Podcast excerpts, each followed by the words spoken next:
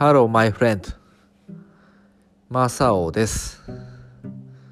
えー今日も、えー仕事一日頑張りまして、えーようやく今、え一息入れております。え今日はですね、あの天気は良かったんですけど、え私が住んでる川崎、まあ首都圏ですけど、えまあ、風が冷たく、え若干寒かったです。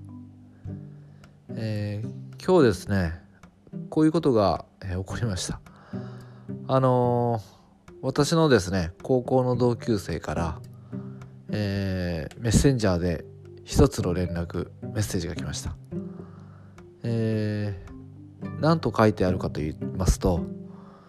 なんとですね私たちが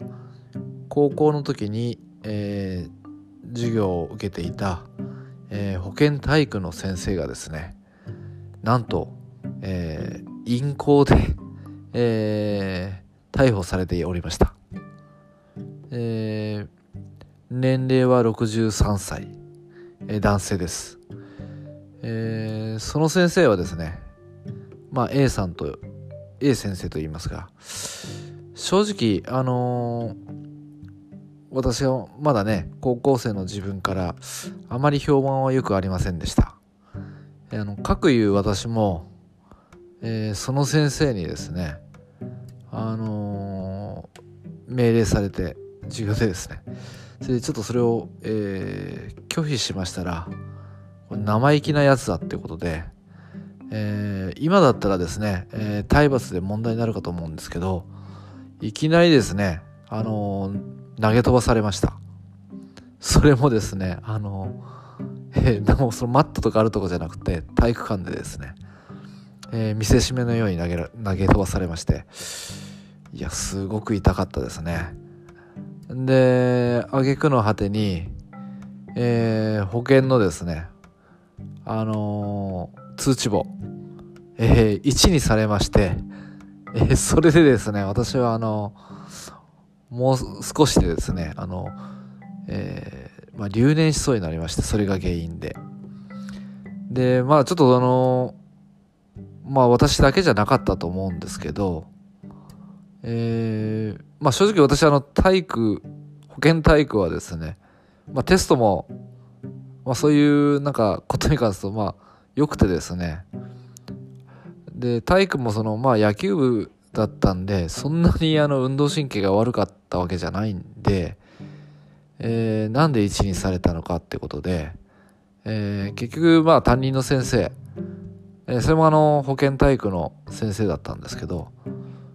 ちょっとその先生がちょっとあの抗議しまして、えーなんとかですねあの無事に進級できたんですけど、まあ、そういうちょっと問題のあるあの今思えば、えー正直ちょっとあの病んでる先生と言ってもいいんじゃないかなと思います。で結局ですねこん その今日そういう友人同級生からメッセージ来て捕まったってそれもあの名前もですね出てました、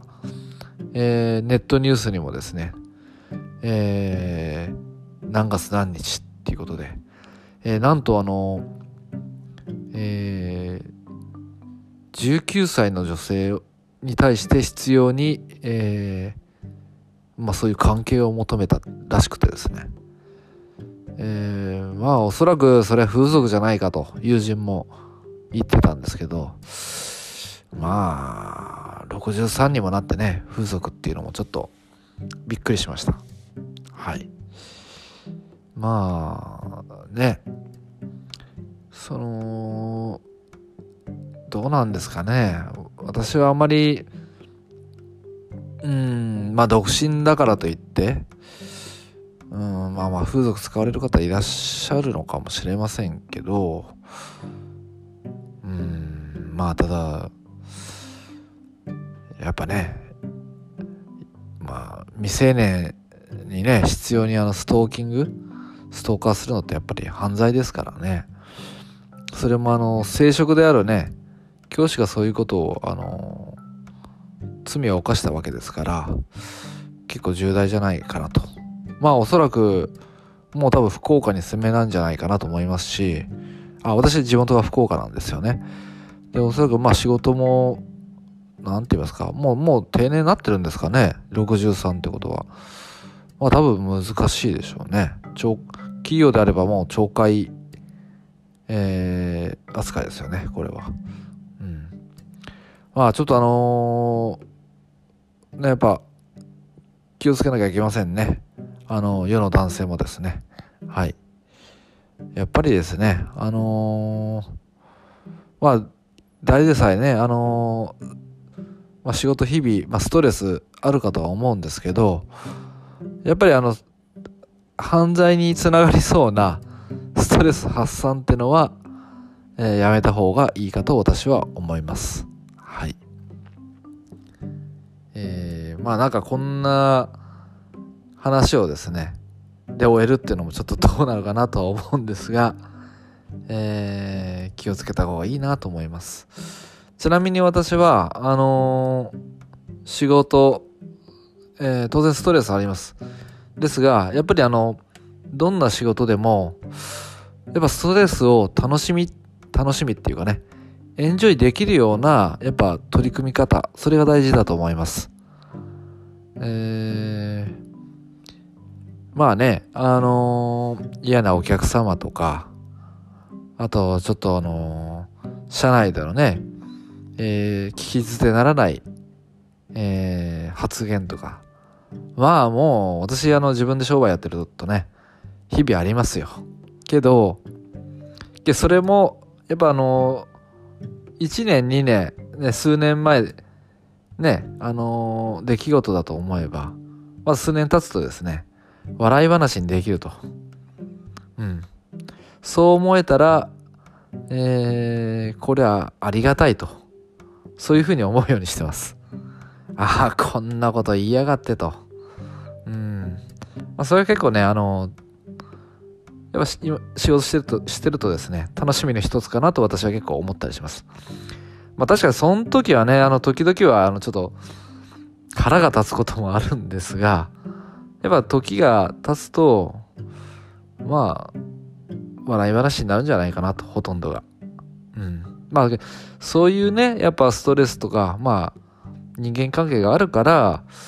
あのー、自分の中でやっぱ成長があって、